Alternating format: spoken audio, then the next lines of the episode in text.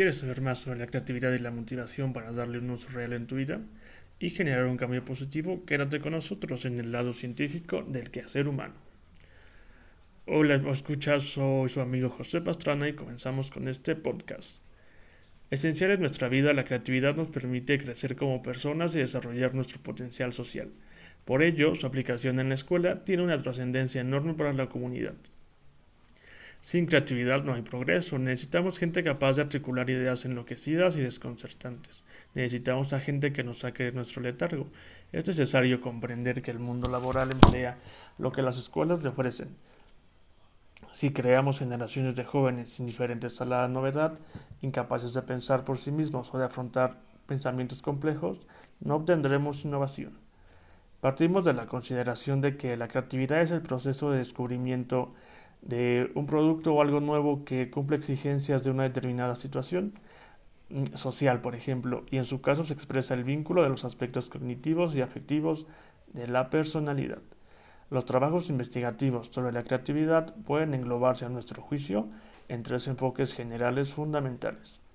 El primero de ellos es el que hace énfasis en el proceso, o sea, los trabajos dirigidos a describir o intentar explicar cómo transcurre el proceso creativo, y donde la psicología del pensamiento ha tenido un papel muy relevante.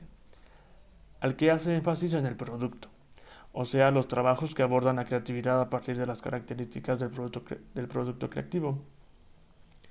Y finalmente el número 3, el que hace análisis en el sujeto, o sea, los trabajos que destacan las características afectivo-emocionales o personales, vinculadas a la creatividad y donde la psicología clínica y de la personalidad han hecho importantes contribuciones.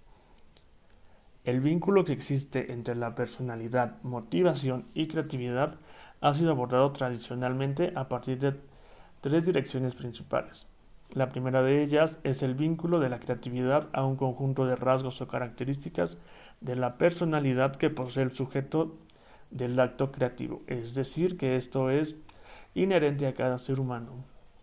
El número dos es concibiendo la creatividad como una forma de autorrealización o epifenómeno de la integridad de la personalidad.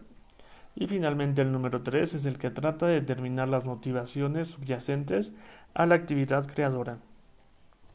Ahora vamos a escuchar una anécdota sobre Amelia Earhart, un claro ejemplo de motivación y creatividad. Amelia Earhart fue la primera mujer en cruzar volando el Océano Atlántico en 1920 y después la primera en iniciar la travesía alrededor del mundo. Su primer contacto con la aviación lo tuvo en Toronto, donde ayudó a soldados heridos de la Primera Guerra Mundial, para lo cual se formó en enfermería. Aunque poco después haría su primer vuelo en solitario, primero trabajó como taquimecanógrafa, em, conductora de camiones y fotógrafa, para obtener su licencia de vuelo, pero su creatividad no solo se expresó en esas áreas, pues además de piloto, Trabajó como periodista, conferencista y diseñadora. Su creatividad manifiesta desde niña la llevó a aprender a coser y a pronto diseñar un traje específico para mujeres piloto. Fue reconocida como una de las mujeres aviadoras de los Estados Unidos.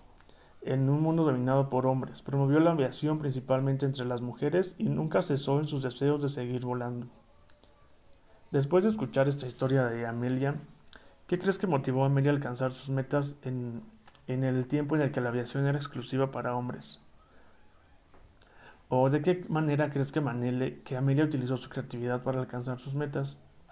Amelia, un claro ejemplo de creatividad y motivación. Una forma de afrontar los retos constructivamente es haciendo uso de la creatividad. Como se trata de metas a largo plazo, el nivel de motivación puede fluctuar y en los momentos de desmotivación o cansancio puede irse por los suelos. Usar la imaginación para promover nuevas alternativas puede convertir el camino en algo digno de vivirse por sí mismo, del que inevitablemente aprenderás antes de alcanzar tus sueños. Como decía Albert Einstein, existe algo más fuerte que cualquier energía motriz y es la motivación humana.